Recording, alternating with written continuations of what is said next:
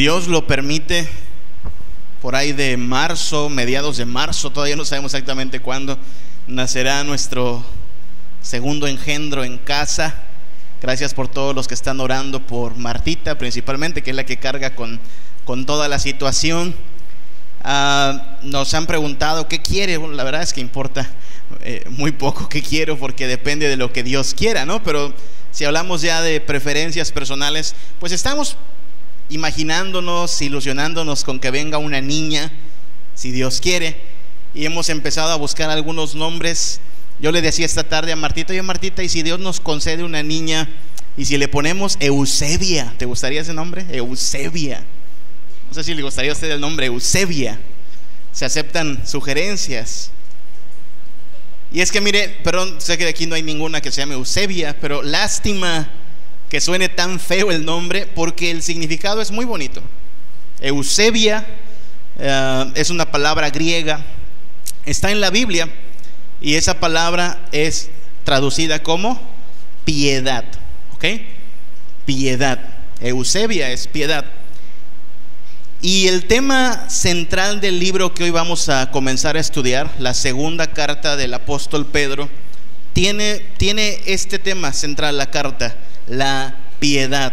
Sí, nosotros le vamos a llamar a esta serie adelante, pero este adelante son instrucciones para la vida y para la piedad. Así es que el tema central de la carta de Pedro, la segunda, también la primera, pero específicamente la segunda, es la piedad. No sé si usted tiene su Biblia, le invito a abrir la palabra de Dios. Ahí donde comienza la segunda carta del apóstol Pedro. Segunda de Pedro. Si su Biblia es como la mía, el título dice segunda epístola, es decir, segunda carta o epístola universal. ¿Eso dice su Biblia? Segunda epístola universal. ¿Qué significan esas palabras? Universal. Bueno, quiere decir que esta carta fue escrita para una audiencia amplia para todo mundo. Eso significa universal, para todos. A diferencia, por ejemplo, de las cartas de Pablo, las cartas de Pablo podríamos decir que son cartas más locales. Usted sabe, la carta de Pablo a los Efesios, la carta de Pablo a los Corintios, la carta de Pablo a los Colosenses, que eran estos lugares a los que era específicamente dirigida esta carta. Así es que para entender la carta a los Corintios, primero tenemos que preguntarnos, ¿Qué problemas atravesaban los hermanos en Corinto? Cuando queramos entender la, carta de Pablo a los Efesios, tendríamos que investigar cómo era la vida en Éfeso, cómo eran los hermanos de Efesios, cómo era su estilo de vida y cuáles eran sus problemas. Y así con cada una de estas cartas, uno necesita entender el contexto para entender el contenido de las cartas. Pero la carta universal de Pedro es un poco más fácil de entender porque es para una audiencia amplia. Si usted se da cuenta, Pedro no escribe a los filipenses, no escribe a los colosenses, no escribe a los romanos, escribe a todos. Así es que pudo haber sido muy bien leída también, como lo hacemos hoy, a los yucatecos. ¿no? Es la epístola universal, es para todos, para todos, sin precisar lugar ni gente, pero sí precisando una situación es una carta para cristianos. Hermanos, si usted tiene abierta su Biblia, segunda de Pedro, capítulo 1, versículo 1, Simón Pedro, siervo, siervo y apóstol de Jesucristo a los que habéis alcanzado por la justicia de nuestro Dios y Salvador Jesucristo, una fe igualmente preciosa que la nuestra, gracia y paz o sean multiplicados en el conocimiento de Dios y de nuestro Señor Jesucristo. Note lo que está diciendo Pedro. A los que han sido justificados por Jesucristo. A los que creen en el mismo nombre de Jesús. A los que comparten la misma fe que nosotros. Así es que esta carta es una carta para creyentes gente que ya conoció el Evangelio, gente que ya sabe de Cristo. Y es aquí, hermanos, donde al inicio ya de nuestro estudio de esta carta, comienza lo que para muchos podría ser raro. Porque alguien podría preguntarse, ¿es que acaso después de conocer el Evangelio hay algo más de qué preocuparnos? Piensen en esa pregunta. Una vez que una persona conoce el Evangelio, ¿necesita preocuparse de algo más? ¿No? ¿Sí? Esa es la cuestión. ¿A que no que con que la persona acepte a Jesús ya aseguró su entrada al cielo? ¿No es eso lo que creemos? Que con que la persona acepte a Jesús como su Salvador ya directito va camino al cielo. ¿Creemos eso? Es conocer el Evangelio lo único de lo que trata la vida cristiana. Bueno, eso depende de cómo entienda usted la vida cristiana. Muchos cometen el error de pensar que ser salvo requiere el mero cumplimiento de un trámite, un ritual, un requisito religioso y ya está. Hay gente que ha cometido ese error a lo largo de la historia. Ya cumplí, no sé, ya me bauticé, ya hice una profesión, ya hice algo y ya, todo ahí acaba.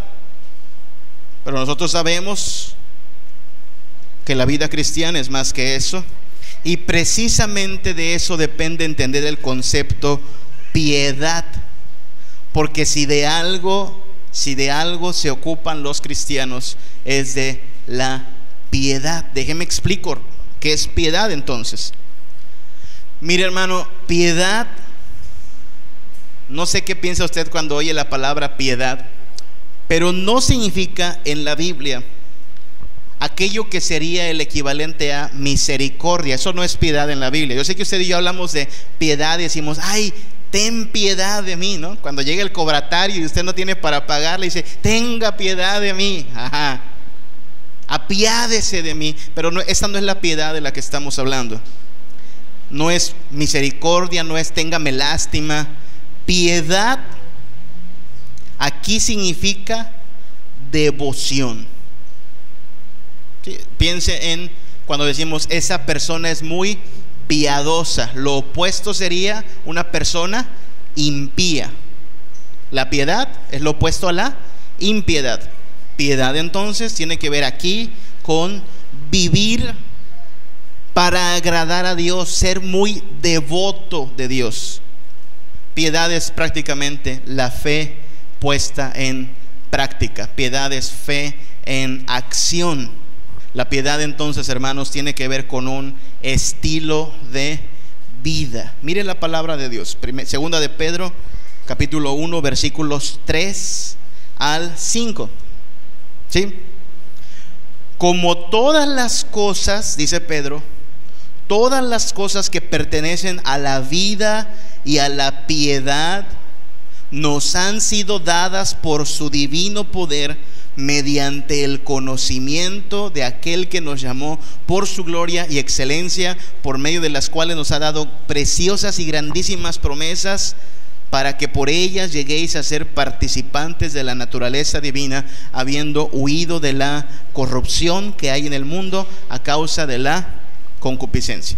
Pedro comienza así, todo lo que pertenece a la vida y a la piedad, Eusebia era la palabra.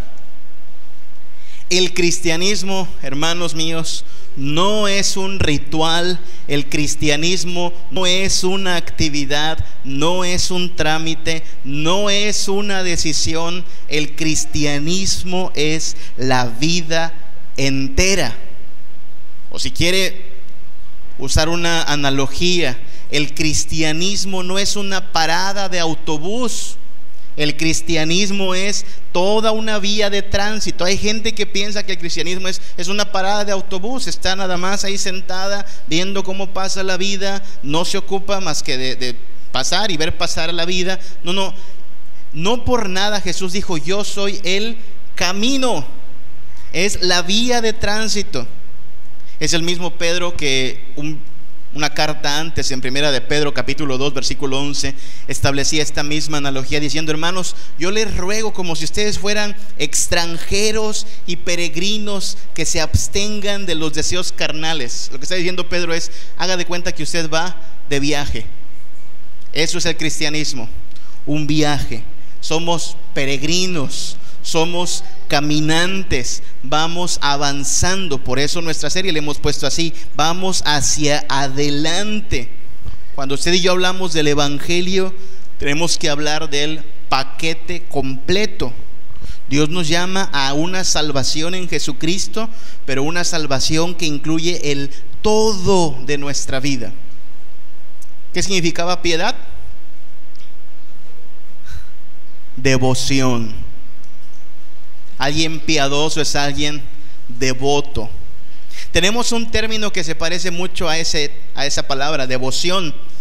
Es una práctica común para muchos cristianos, ¿no? Devoción, ¿le suena? Devoción, devocional. ¿Cuántos hacen un tiempo devocional? ¿Cuántos tienen un momento devocional? A veces a, un culto chiquito incluso le llaman un devocional, ¿no? Estamos cansados, a lo mejor hoy debimos haber hecho un devocional porque estamos todos desvelados, pero déjenme aclaro algo aquí. ¿A qué le llamamos devocional? Bueno, si usted lo practica será el momento en el cual lee la Biblia, a lo mejor utiliza alguna guía de estudio, oraciones por motivos particulares. Eso está muy bien. Haga su devocional, hagamos nuestro devocional, pero no pensemos, por favor, que el devocional es lo único que hace un cristiano. Piense usted que yo hiciera mi devocional a las 7 de la mañana, ¿no? Porque decimos, para comenzar bien el día. Ok, perfecto. Haga su tiempo devocional, pero la devoción es más que el devocional. Estamos hablando del todo de la vida. Así dice Pedro ahí, todas las cosas que pertenecen a la vida y a la piedad nos han sido dadas en Cristo Jesús. Y tiene que ver con el todo, con la vida entera, con estar rendido a Cristo. Por cierto, Dios no espera que le dé a Dios solo mi tiempo devocional. Dios no espera que solo de 7 a siete y media y hice mi tiempo devocional, ya le di a Dios su lugarcito en mi día, ahora me voy a atender otros asuntos. No, desde que amanece hasta que anochece, el cristiano debería estar ocupado en devoción a Dios, ser agradable delante de Dios, porque ser cristiano es, como estamos diciendo, un estilo de vida. Ser cristiano es un estilo de vida. Miren lo que sigue diciendo Primera de Pedro, capítulo 1, Segunda de Pedro, perdón, capítulo 1, versículos 5 al 7. Vosotros también, poniendo toda diligencia, por esto mismo, añadida vuestra fe virtud, a la virtud conocimiento, al conocimiento dominio propio, al dominio propio paciencia, a la paciencia piedad, a la piedad afecto fraternal y al afecto fraternal amor. Porque si estas cosas están en vosotros y abundan, no os dejarán estar ociosos ni sin fruto en cuanto al conocimiento de nuestro Señor Jesucristo. Si ustedes de lo que marcan su Biblia, marque la palabra diligencia. Es una palabra importante. ¿Qué es diligencia, hermano?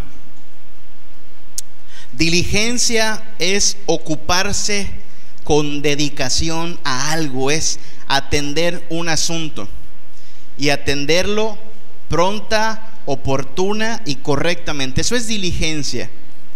Yo tengo en mi mente la forma de hablar de mi abuela. Mi abuela se llamaba Ricarda. Dios le dio un carácter especial a Ricarda. Ricarda no podía ver que nos llamaran a, hacer algo. Ya saben, nuestras madres nos llaman, hijo, ven, ayúdame. Y que el hijo dijera, ahorita voy, mamá, pero se tarda, ya sabe. Ese ahorita se convierte en al rato, ¿no? Hijo, ven, ahorita voy. Y no llegaba el chamaco. Cuando estábamos en casa de mi abuela, mi abuela veía esa, esa escena, ella decía con su típico carácter, decía, movidito, mijo, movidito, haga caso, está hablando su mamá. Eso es diligencia, lo que estaba haciendo mi abuela, ese, ese movidito es, es, hágalo ya, porque es importante. Cuando Pedro dice, ponga diligencia en esto, está diciendo eso, hermano, échele ganas, póngale todo su empeño porque esto es importante. Antes de diligencia dice, toda diligencia. Pero quiere aclarar también que ese toda es enfático. No vaya a pensar que uno puede ponerle la mitad de la diligencia a algo. Por ejemplo, si yo le digo, présteme toda su atención, ese toda es solo enfático. No estoy diciendo que sería aceptable solo la mitad de su atención. De hecho, si solo usted presta la mitad de su atención, solo está distraído, no está prestando atención. Si a usted le dicen, dime toda la verdad, no está implicando que usted pueda decir nada más la mitad de la verdad. Ese todo es enfático. Si pido toda la atención, es solo énfasis. Si pido toda la verdad, es solo énfasis. Atención a medias, no es atención. Verdad a medias, no es verdad. Diligencia a medias, ¿qué cree? No es. Diligencia. Debemos poner toda diligencia. Lo que está diciendo Pedro es, miren hermanos, esto que les voy a decir es muy, muy, muy importante. ¿Es de vida o es de muerte? Poniendo toda diligencia, dice Pedro, añadid, añádanle. Hay más que obtener, hay más que alcanzar. Aquel himno, el 362, que dice, quiero de Cristo más saber, así dice el coro, más, más aprender, más, más alcanzar. El cristiano eso quiere, quiere más de Dios, quiere más de Cristo quiere ser lleno de la plenitud de su deidad, quiere ser saturado del Espíritu de Dios. Noten lo que dice Pedro, poniendo toda diligencia por esto mismo, añadid a vuestra fe virtud. A la fe virtud. A veces oigo gente que reduce su doctrina a meras frasecitas y una de las muchas frasecitas que a la gente le gusta repetir es, es todo depende de la fe. Hay gente que así dice, todo, todo se arregla con fe. Teniendo fe, todo se resuelve. Pues Pedro diría otra cosa. ¿Sí lo está viendo? ¿A poco la fe lo es todo? ¿No? A la fe hay todavía que añadirle más cosas. Hay más cosas, el paquete completo incluye más cosas y el cristiano quiere alcanzar todas estas cosas. La primera indicación es, añádale a la fe virtud. ¿Qué es virtud? Prácticamente lo que está diciendo Pedro es, hay que traducir esa fe a la práctica. ¿Usted ha leído la carta del apóstol Santiago? Santiago dice que la fe sin obras está muerta. La fe sin obras está muerta. ¿Tú tienes fe? Diría Santiago. Santiago diría, pues muéstrame tu fe por tus obras. ¿Tú tienes fe? Diría Pedro. Añádele a esa fe, añádele todo eso que sigue ahí. A la fe, virtud, a la virtud, todo lo demás. Tengo que hacer una aclaración aquí, hermanos. Algunos podrían acusar estas palabras de legalistas si no hacemos esta aclaración. Podrían acusarnos de que habiendo comenzado por la justificación por gracia, terminamos yendo a una justificación por obras. No es así. Algunos piensan eso. Piensan que Cristo te salva por gracia, pero una vez que eres salvo ya depende de que tú le eches fuerza de voluntad. No es así. Nosotros confesamos en esta iglesia que creemos en la salvación por gracia, por medio de la fe, no por obras, como dice Efesios, para que nadie se ande gloriando. Pero ahí mismo en Efesios y en otras partes de la Biblia es importante señalar que la gracia de Dios no solo nos provee de fe para creer en Jesús, sino de las obras que evidencian que vivimos en Jesús. Por eso el énfasis está en la santificación. Somos salvos por la fe sola, pero la fe que salva no viene sola, viene acompañada de obras. Y esas obras es a lo que Pedro se refiere aquí como virtud. Así que ser cristiano es un estilo de vida, pero ser cristiano es perseverar, pasar de la fe a la virtud, a la práctica conocimiento, dominio propio, paciencia, piedad, afecto fraternal, amor. Esas son cosas que a todos nosotros nos faltan en una o en otra medida, hermanos. Note el versículo 8, lo tenemos ahí. Siguiente, versículo 8.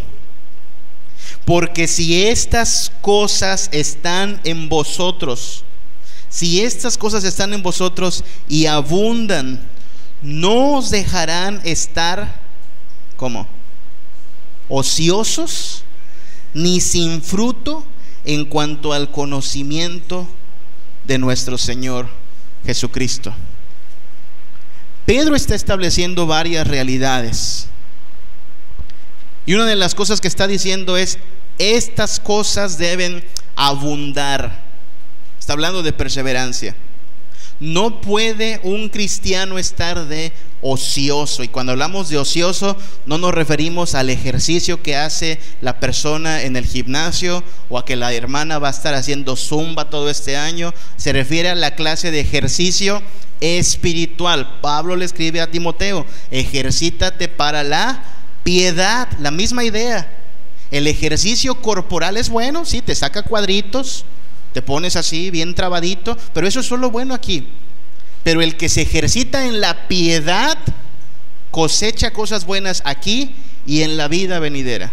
Es este mismo énfasis el que está haciendo Pedro, diciendo, hermanos, si ustedes han creído en Jesús, si tienen la misma fe que compartimos nosotros, entiendan esto. El cristianismo es un estilo de vida y el cristianismo es perseverar, es ir por más. Yo no espero que usted, hoy siendo primero de enero, esté pensando en que podemos seguir igual nuestro cristianismo este año. Yo espero que usted no esté en aquella actitud de contentamiento con uno mismo, diciendo, pues así nos lo vamos a llevar tranquilita, así como fuimos el 2016, así seguimos igual. No, hermano, la vida cristiana es perseverar. La vida cristiana es ir por más, es ir a buscar la perfección, que es ser completado a la imagen de Cristo Jesús. No puede uno estar de ocioso, porque eso sería negligencia en vez de diligencia. No puede uno quedarse sin fruto, porque la esterilidad no es una opción para el cristiano, porque por sus frutos se sabrá qué árbol honra a Dios y qué árbol no sirve más que ser para ser cortado y echado al fuego. Así es que de lo que estamos hablando es de la necesidad de perseverar. Mire, supongamos que usted está buscando un maestro de inglés para sus hijos. Y yo le digo, cuente conmigo, yo puedo enseñarle inglés a su hijo.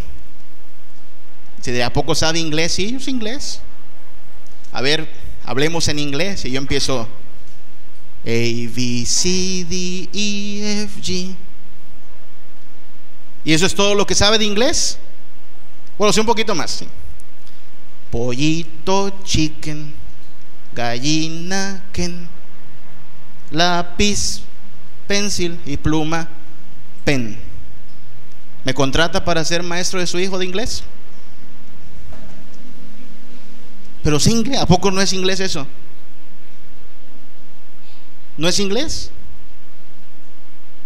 Bueno, es inglés, pero es lo rudimentario del inglés. Es lo, básico del inglés. Pero me entregaron en el jardín de niños, pequeños chiquitines, mi reconocimiento de que sabía inglés. Sí, pero eso era lo básico en aquel entonces. No hubo perseverancia y por lo tanto estoy hablando del idioma inglés en pañales. Supongamos que yo le digo que sé tocar el piano, ¿no? Usted dice, a ver, pues pásenle y tóquenos, porque hoy no hay músico, ¿no? Tóquenos eh, Príncipe de Paz o cuán grande es él. bueno, esas no son las piezas que yo me sé. Me sé aquella que decía Martinillo. También me sé brilla, brilla, estrellita. ¿Le sirve? Oiga, no cualquiera toca brilla, brilla, estrellita. Fui a un recital a tocar brilla, brilla, estrellita. ¿No es eso tocar? Se diría, bueno, a lo mejor a un nivel básico de música, eso es bueno. Pero todo músico sabe que si no perseveras, no sirve. Bueno, hermano, supongamos que yo le digo que soy cristiano.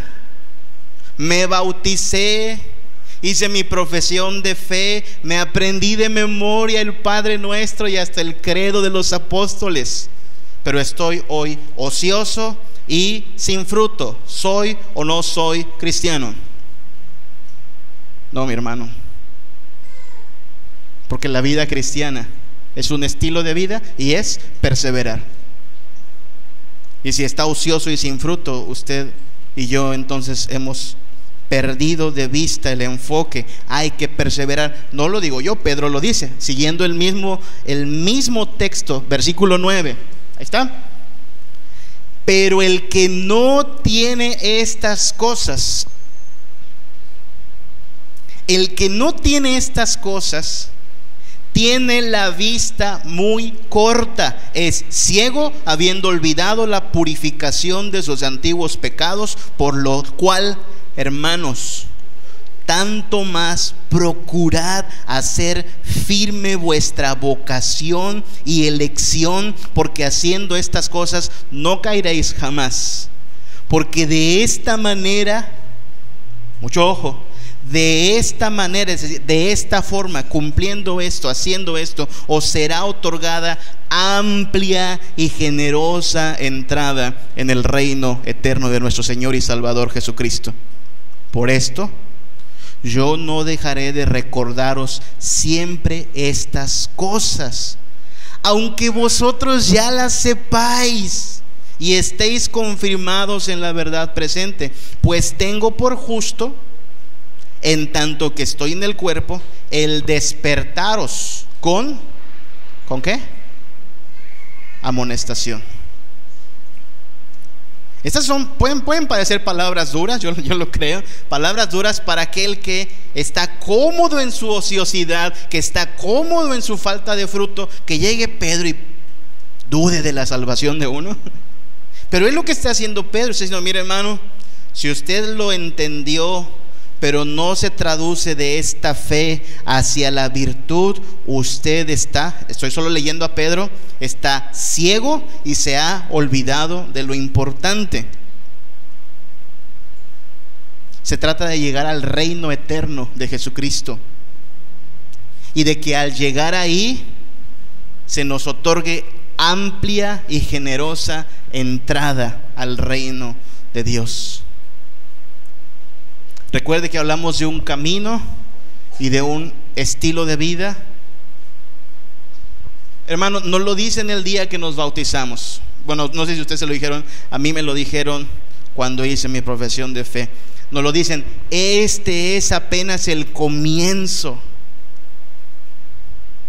Nos lo dice Jesús en su palabra, Mateo 24, 13, el que persevere hasta el fin, ese será salvo. Nos lo dice Pablo en 1 Corintios 9, 24. En una carrera muchos, muchos comienzan, muchos corren, solo unos ganan. Corran para ganar el premio. Lo sabemos, pero se olvidan. El problema no es aprenderlo, el problema es practicarlo. El problema no es saberlo, el problema es que se olvida. Y es que ser cristiano es no olvidar lo importante. Eso es ser cristiano. No olvidar lo importante. Mire que Pedro dice estas palabras en el versículo 12. ¿Tiene su Biblia? Versículo 12.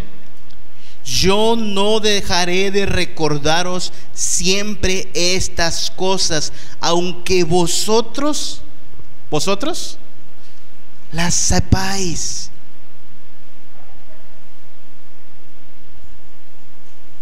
Un día una personita me, me dijo lo siguiente, estábamos planeando unos estudios bíblicos, me dijo, ¿de qué vamos a hablar? Yo le dije, vamos a hablar del Evangelio. Me salió con, ay, pastor, eso ya me lo sé. Sí, sí, eso es lo primero que uno se aprende, ¿sí?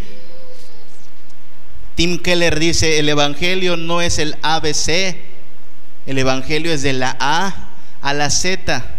A veces me pregunto eso cuando estamos preparando, ¿qué vamos a, a estudiar los domingos, que vamos a estudiar en los estudios bíblicos de los miércoles. ¿Qué, ¿Qué tema necesitamos ahora tocar, hermano? Yo estoy seguro que si usted lleva ya suficiente tiempo aquí, cualquier tema nos llevará siempre a lo mismo, la centralidad de Cristo, la suficiencia del Evangelio, la salvación solo por gracia, por medio de la fe y la evidencia en una santificación. Lo sabemos me va a conceder Dios siete años ya predicando en este púlpito. Hemos hablado de santificación vez tras vez tras vez. Lo sabemos. Pero dice, bueno, pues aunque lo sepan, hay que recordarlo. Porque tendemos a olvidarlo, tendemos a distraernos, tendemos a acostarnos en una especie de hamaca espiritual y estar de ociosos cuando deberíamos estar procurando añadir a la fe virtud, a la virtud conocimiento, al conocimiento dominio propio, al dominio propio paciencia, a la paciencia piedad, a la piedad afecto fraternal, al afecto fraternal amor. Nadie, nadie en esta sala puede decir, ah, yo ya tengo todo eso. Nadie puede decir eso. Y mientras tenga oportunidad, Pedro lo dice así, mientras tenga oportunidad se los voy a recordar. Mientras viva, versículo 13, los voy a seguir amonestando. Esa palabra es importante. Porque también hay que aclararla. Será el último que aclaremos hoy. ¿Qué piensa usted cuando oye amonestación? Si a usted le gusta el fútbol, lo más probable es que usted piense en un castigo, ¿no? El jugador comete una falta y se lleva una amonestación. Es un castigo, una multa, pero eso no significa en la Biblia amonestación. Amonestación es un recordatorio. ¿Eso es amonestación? Es muy cercana a otra palabra también que sería la palabra amnesia. De hecho, hasta se parecen, oiga, ¿no? Amonestación, amnesia. Amnesia es olvidar. Amonestación es hacerte recordar algo importante. Lo que está haciendo Pedro aquí, nos está diciendo, hermanos, mientras sea el apóstol Pedro aquí en la tierra, yo los voy a seguir amoneste y amoneste y amoneste con cosas que yo ya sé que ustedes saben pero que es importante que recordemos. Extraer a la memoria implica entrenarnos, implica practicar. El cristianismo, hermanos, no es cuestión de rendirle al Señor un momento del día nada más. No es cuestión de rendirle al Señor un día a la semana nada más. No es asunto de cumplir con un ritual nada más. El cristianismo es un estilo de vida que nos lleva a perseverar y buscar ser todavía más semejantes a Cristo. Si usted corrió bien el año 2016, si usted puede ver el 2016 como un año en el cual Dios le llevó a entender más cosas, a dominar el carácter, la necedad, a volverse maduro, no piense que el 2017 es su año de jubileo, por favor. No piense que el 2017 es su año de Hakuna Matata y no me preocupo porque ya alcancé un nivel suficiente de espiritualidad. El año 2017 es el año en el cual tenemos que seguir añadiendo a la fe, virtud y todas estas cosas. Porque el Señor quiere que su pueblo sea un pueblo que ya no sea de niños fluctuantes, sino de gente madura.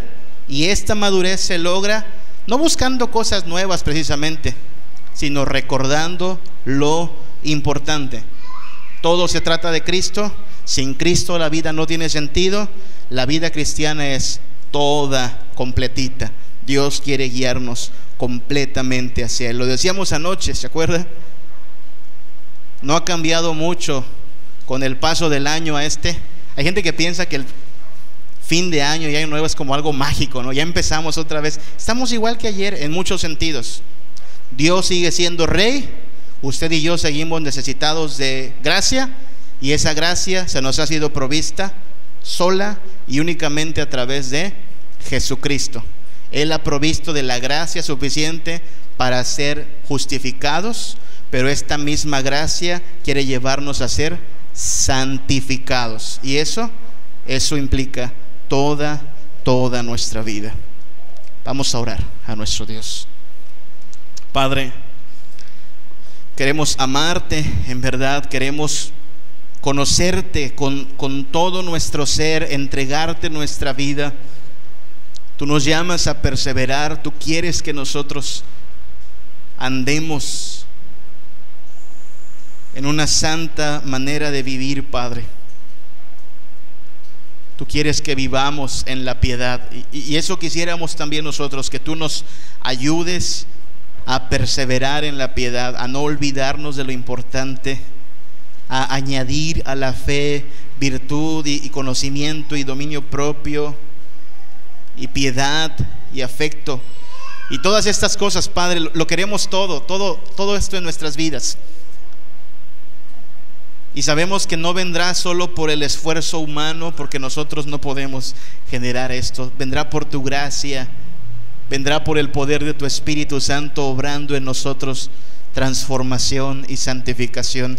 Así es que Padre, no permitas que a estas alturas aminoremos el paso, volteemos hacia atrás, nos distraigamos, nos desviemos Permítenos seguir de frente hacia tu reino, perseverar firmes en tu palabra.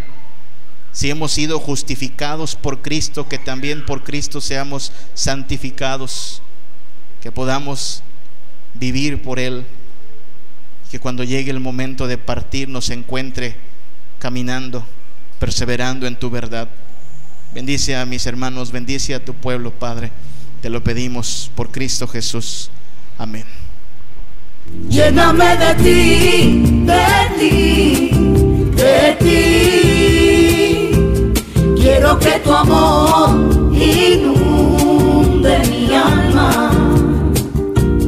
Que tu dulce paz me embriague con tu fragancia. Quiero sumergirme, Señor, bajo tu sal